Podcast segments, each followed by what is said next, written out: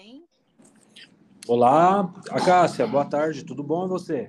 Boa tarde, tudo ótimo. Muito obrigada por estar aqui conosco nessa temporada que está tratando de saúde mental. E eu achei o tema que você traz muito pertinente. Mas antes da gente começar, eu gostaria que você se apresentasse, por favor. Legal, vamos lá, Cássia. Você pode aumentar um pouquinho o seu volume aí, que eu estou ouvindo com um pouquinho de dificuldade aqui. Mas vamos lá.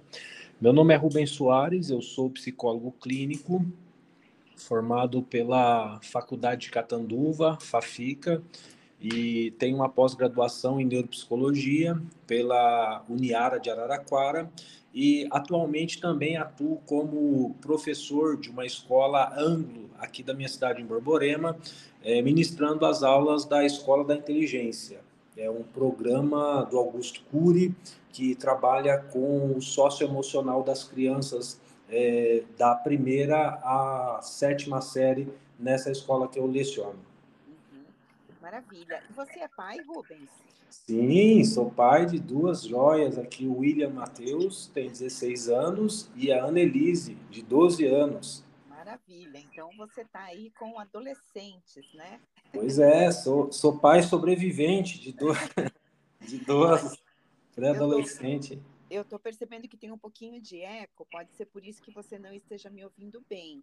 Hum. É, você melhorou meu áudio agora? Melhorou, estou ouvindo ah, tá. melhor. Então tá bom. É, Rubens, eu queria começar a nossa conversa perguntando para você é, o que, que é burnout. Primeiro a gente fala o que, que é burnout, depois a gente vai partir para o burnout digital, né, que é o tema da nossa conversa. Certo. Olha, o burnout ele se caracteriza pela ideia de um esgotamento. Né? Esse esgotamento ele pode ser tanto físico quanto mental, emocional ou é, de forma generalizada. É, isso tem sido muito comum nos nossos dias, justamente por conta da, da carga de trabalho que, de modo geral, temos. Né? É, hoje se tornou muito comum a ideia de nós termos aí dois e até três pontos de trabalho, e isso tem gerado esse esgotamento. Né? Eu, eu tenho visto aqui nos atendimentos clínicos essa demanda aumentando diariamente. Né? Infelizmente, é uma realidade que está assolando muitas pessoas. Uhum. É um tema que tem surgido até bastante aí nas redes sociais, já que a gente vai falar de burnout digital, né? Já falando também que esse excesso de informação que a gente tem é, impacta não só nós que somos adultos, portanto já temos aí o nosso o nosso mental mais estruturado, mas Sim. queria que você falasse sobre o, o burnout digital, especialmente nas crianças. Como é que você tem recebido isso aí no seu trabalho? Olha, Acácia, é, infelizmente eu até é, sempre tá, trago como exemplo uma rotina que constatei nos alunos da escola que leciono é, não são todos, mas na grande maioria, eles deixam o celular no canguru do carro assim que descem para a escola. E ao retornar da escola, eles já pegam o celular do, do carro e é com esse celular que eles vão para casa, eles jantam, eles tomam banho e eles vão para a cama.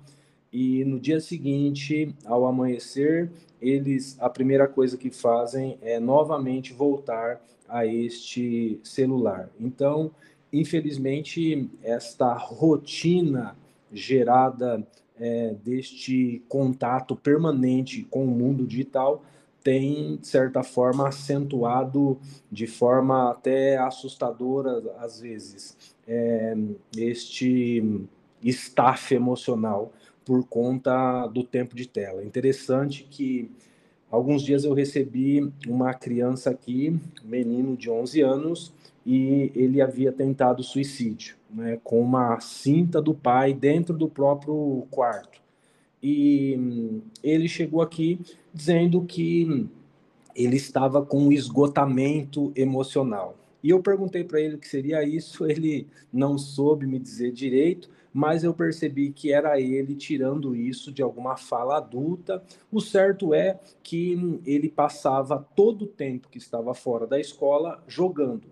né, todo o tempo no mundo digital, e isso gerou nele essa, essa staff, né, esse cansaço. É, ele disse que a vida dele estava muito entediante.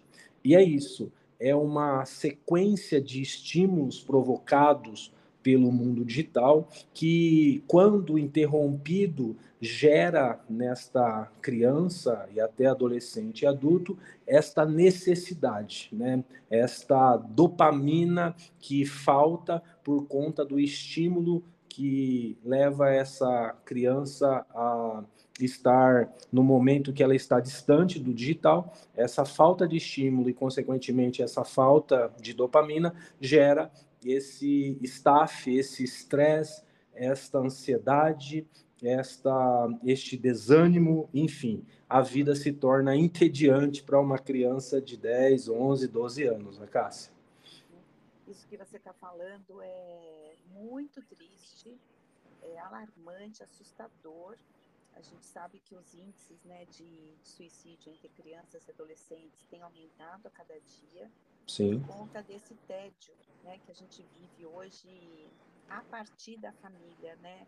É, Rubens, queria que você me, me contasse um pouco o que é que você enxerga que está provocando isso, essa saída do mundo real para a ida para o mundo digital.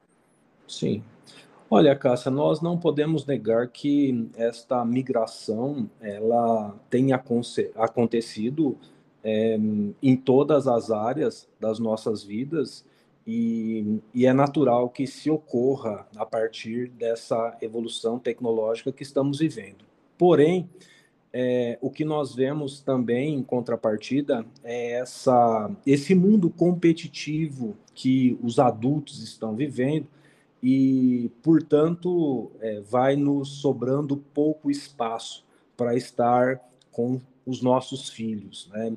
A vida adulta se tornou uma competição e dentro dessa competição as crianças ou os filhos de muitos pais ficaram aí em segundo plano e é, é muito fácil, né? É muito cômodo nós é, direcionarmos essa criança sem o contato com o pai, com a mãe, sem esse estímulo fora do mundo digital, a estar migrando para esse digital, para esse online, que são estímulos infinitos, né?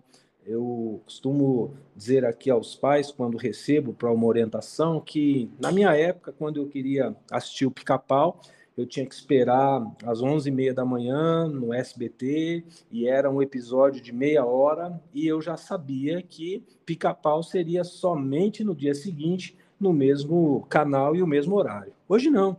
Hoje, com o toque de um dedo, né, com o clique, eles é, buscam aquilo que traz a eles um estímulo constante. Né? Então, não se tem uma interrupção desse estímulo. E para os pais acaba sendo um alívio, acaba sendo uma tranquilidade ver que esse filho, que por vezes é tão agitado, já em decorrência da grande quantidade de estímulos que recebe pelo mundo digital, ver esse filho agora tranquilo, quieto, sem dar trabalho, é, é, ali no seu canto, apenas com o seu celular em mãos. Então, eu penso que é, é um conjunto de fatores que tem disparado o aumento destas crianças é, tão conectadas a esse mundo virtual.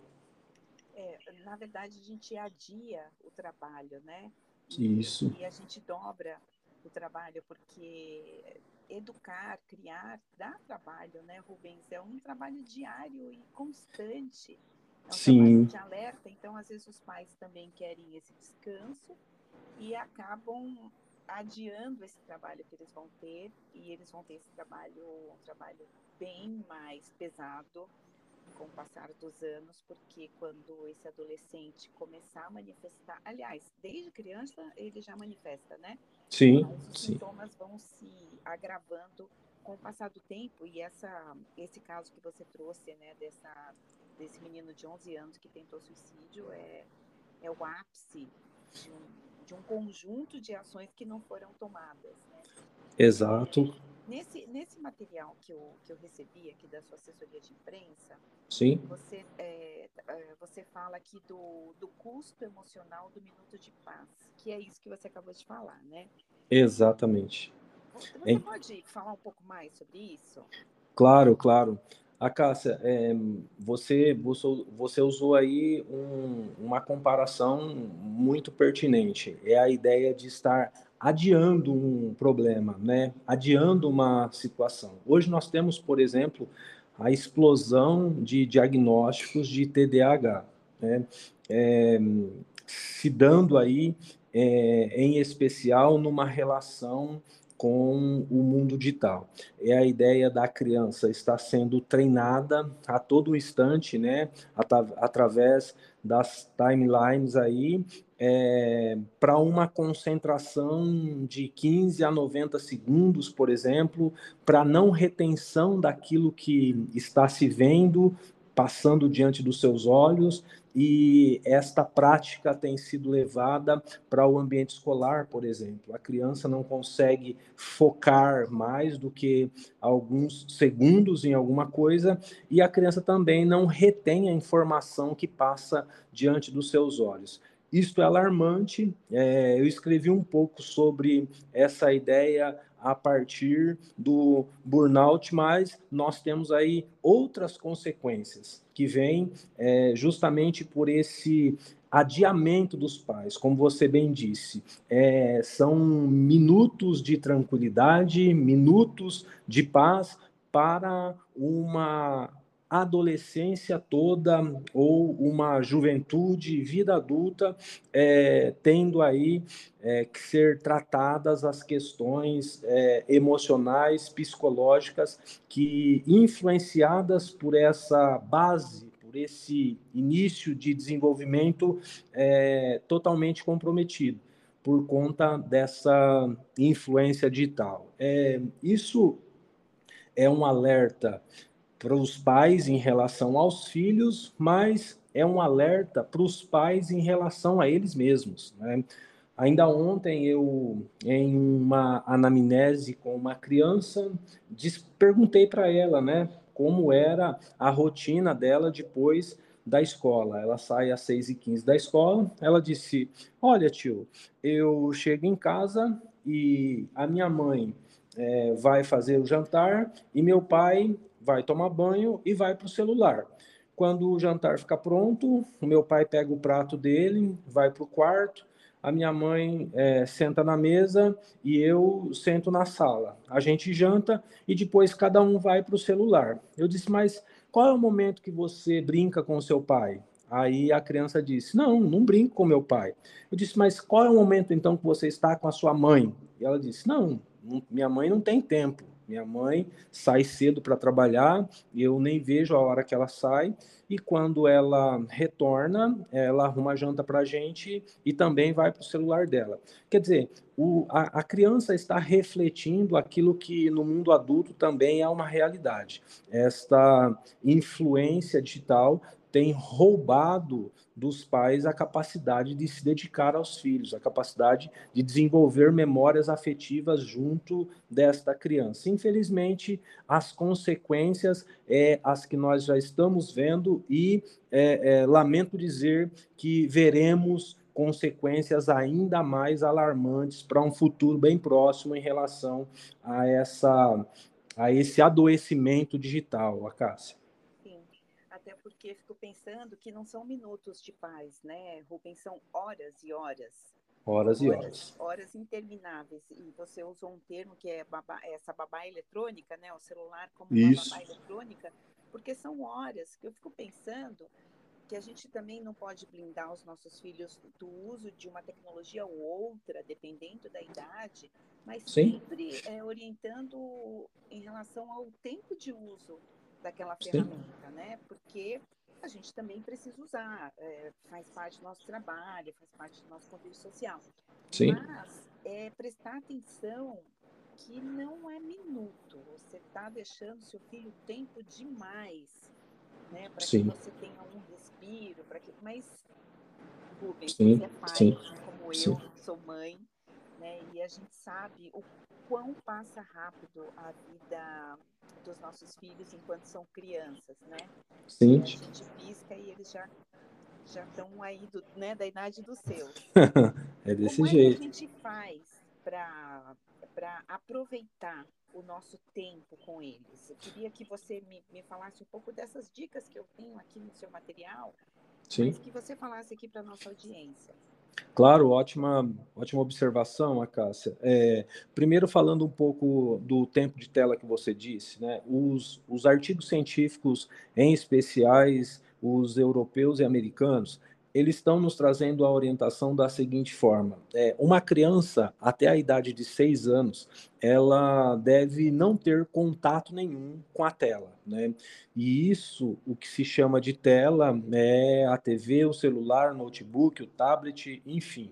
De 6 a 12 anos, essa criança ela pode aí ter um contato com uma hora de tela e de 12 aos 19 anos, aos 18 anos, a sua adolescência, duas horas de tela. Na verdade, é, é, o que nós vemos, ao menos a experiência que eu tenho aqui na clínica, é que é mais fácil nós computarmos a hora que a criança não está na tela do que a hora que a criança está na tela. Né? Eles não conseguem definir qual é o momento que eles não estão conectados. E aí como você é, perguntou sobre essa ideia de como trabalharmos isso com os nossos filhos, né? É, como você já mencionou aqui, eu tenho dois adolescentes aí dentro de casa e, de fato, é sempre um desafio, né? O meu filho mais velho, 16 anos, está cursando segundo colegial e ele estuda numa escola de tempo integral. Então, ele sai da escola e tem uma rotina onde ele vai para academia, vai para o treino de basquete e chega em casa já lá a partir das sete, sete e meia.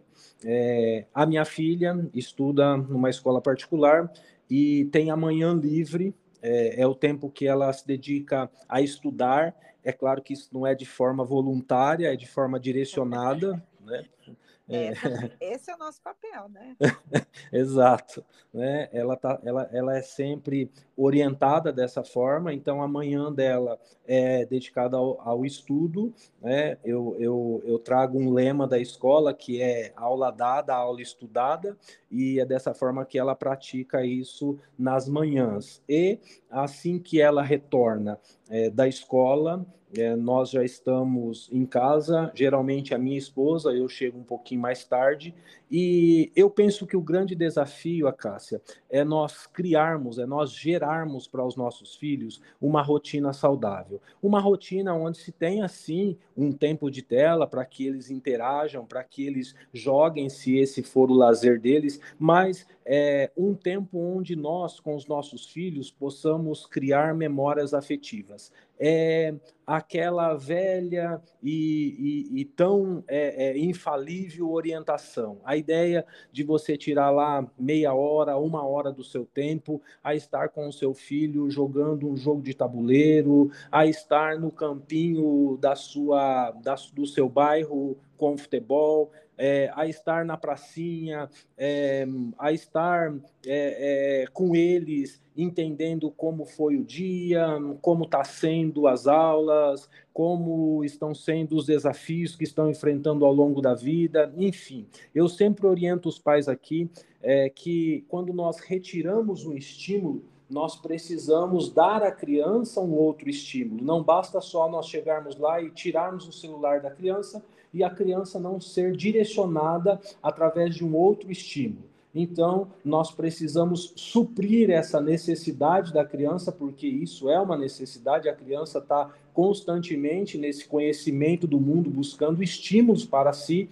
Nós precisamos dar a essa criança condições de se desenvolver através de estímulos mais saudáveis, né? A interação com os colegas, é, é, o exercício e atividade física através dos jogos, através dos treinos. Nós temos aí uma infinidade de esportes a serem praticados pelas nossas crianças e é interessante que alguns pais dizem assim: ah, mas o meu filho não gosta. E quando você vai atender esse filho e saber qual é a rotina dele, ele tem toda a liberdade do mundo em estar conectado. É lógico que uma criança conectado ao TikTok, ela não vai pensar em um esporte, ela não vai gostar de nada, ela vai gostar de estar no TikTok. Quando você em uma anamnese começa a conversar com uma criança assim, ela disse assim, olha, às vezes eu estou assistindo é, uma série ou os vídeos do YouTube e eu até penso em fazer alguma coisa, mas eu não consigo fazer nada. E aí é, é uma criança que de fato está faltando uma intervenção dos pais mesmo.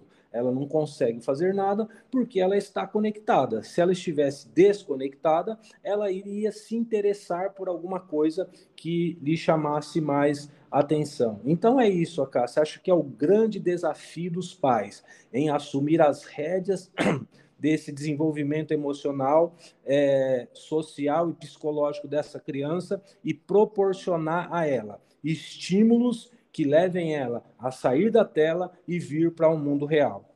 Uhum. É, isso que você fala, né, dos, dos pais intervirem, às vezes os pais acham que a criança precisa brincar sozinha, né? Existe aí algumas algumas correntes que falam que a criança, né, em determinada idade começa a brincar sozinha e que isso é importante e tal, mas eu acho que a gente precisa resgatar ou brincar com os nossos filhos. E muitas vezes a gente não sabe, né? Então Sim. a gente não sabe brincar com aquela criança e a gente acha que ela precisa brincar sozinha, compra a ideia de que está na hora dela começar a brincar sozinha para me dar um alívio também mas a gente precisa interferir. Essa palavra que você usou, né, para a gente entrar nesse sistema, né, que já está comprometido, é fundamental.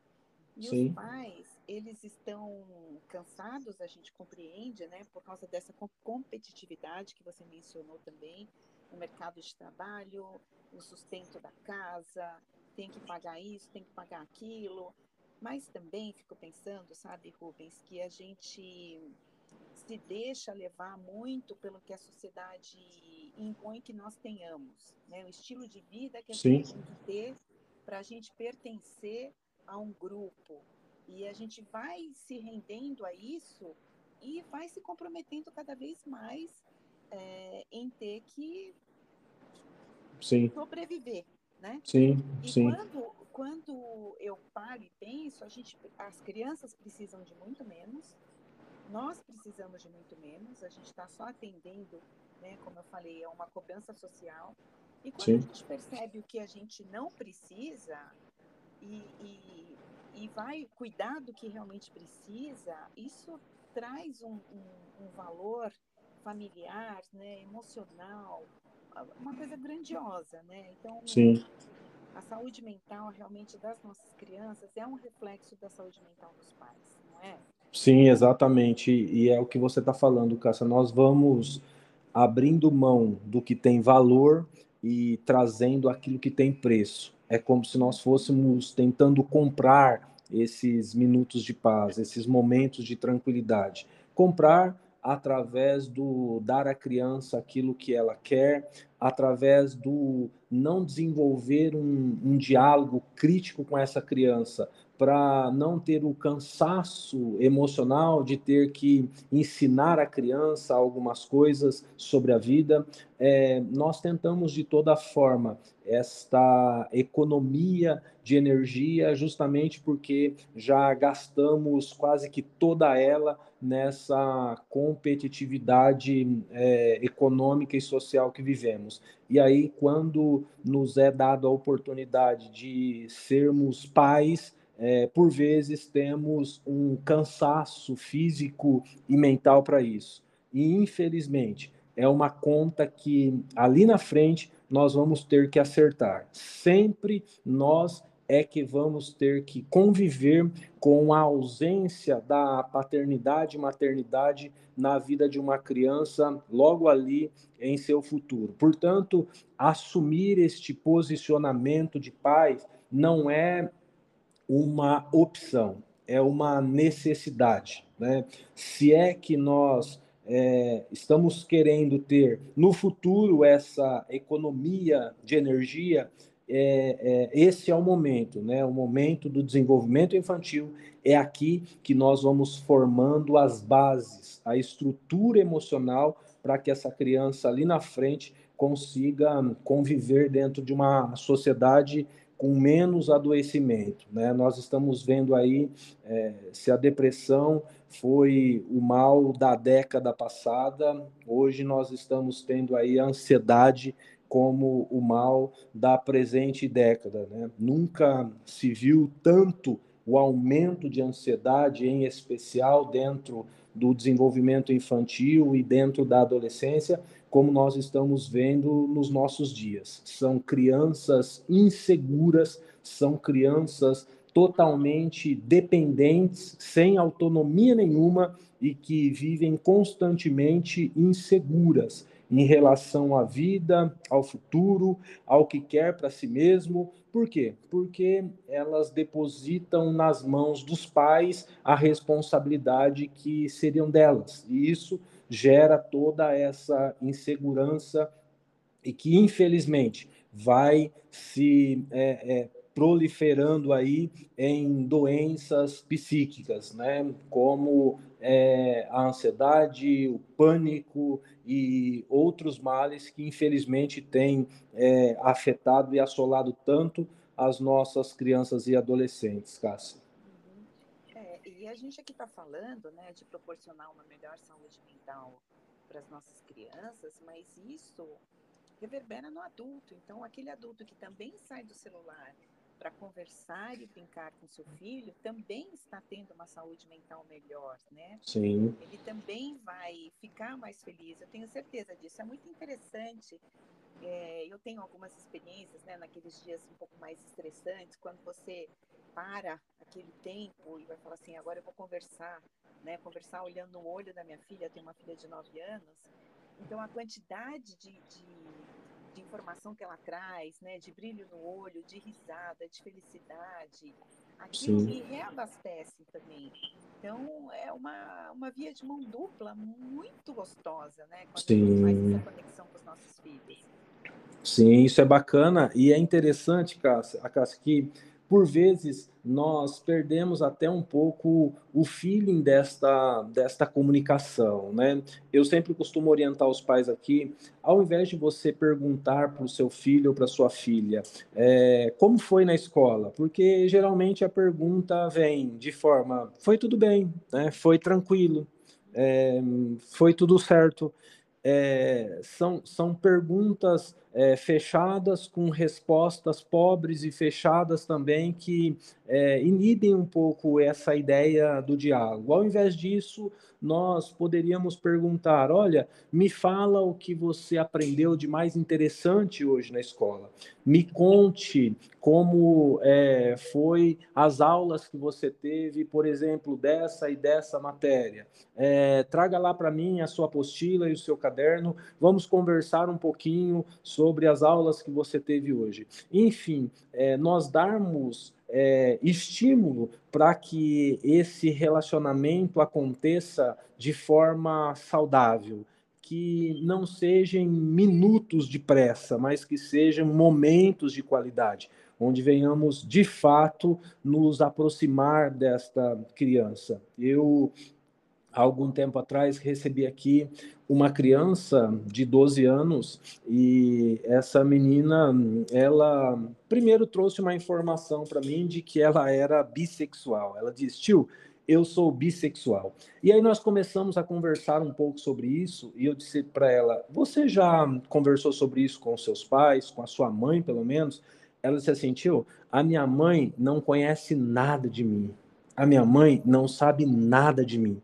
Por quê? Mas por que você já não desenvolve? A minha mãe não tem tempo para mim. Ela fica atrás das empresas, dos negócios dela e ela não tem tempo para mim, ela não sabe nada sobre mim.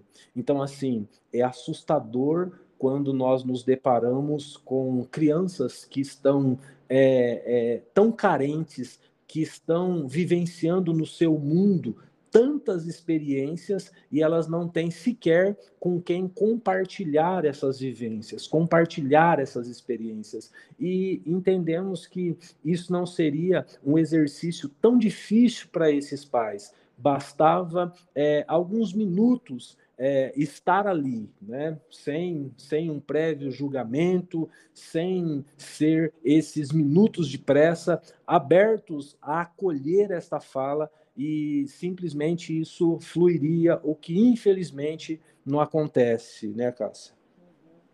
É, é, o que eu penso assim, né? O amor não basta, né? O amor deveria bastar, mas na nossa sociedade o amor ainda não basta, né? Então eu tenho certeza que esses pais amam essas crianças é, que você trouxe aqui como exemplo, mas esse amor não é na atual conjectura suficiente. Há que se Sim. ter realmente um trabalho, há que se ter uma disposição, uma observação. Esse tema é riquíssimo. Sim. É um tema que a gente precisa retomar, porque ele é muito sério e importante. Realmente. Eu adorei te receber aqui. E eu queria saber, Rubens, se você quer deixar alguma mensagem. Eu vou deixar os seus contatos aqui. Legal. Né, um arroba aqui da, né, da TCC, que é, a, que é a sua empresa. Vou deixar anotado aqui no Instagram, mas queria Legal. que você deixasse também uma mensagem aí para quem está nos ouvindo. Bacana, ora, a Cássia, eu que quero lhe agradecer aí por ter me aberto esse espaço nesse bate-papo tão interessante com você. Gostei muito de falar com você.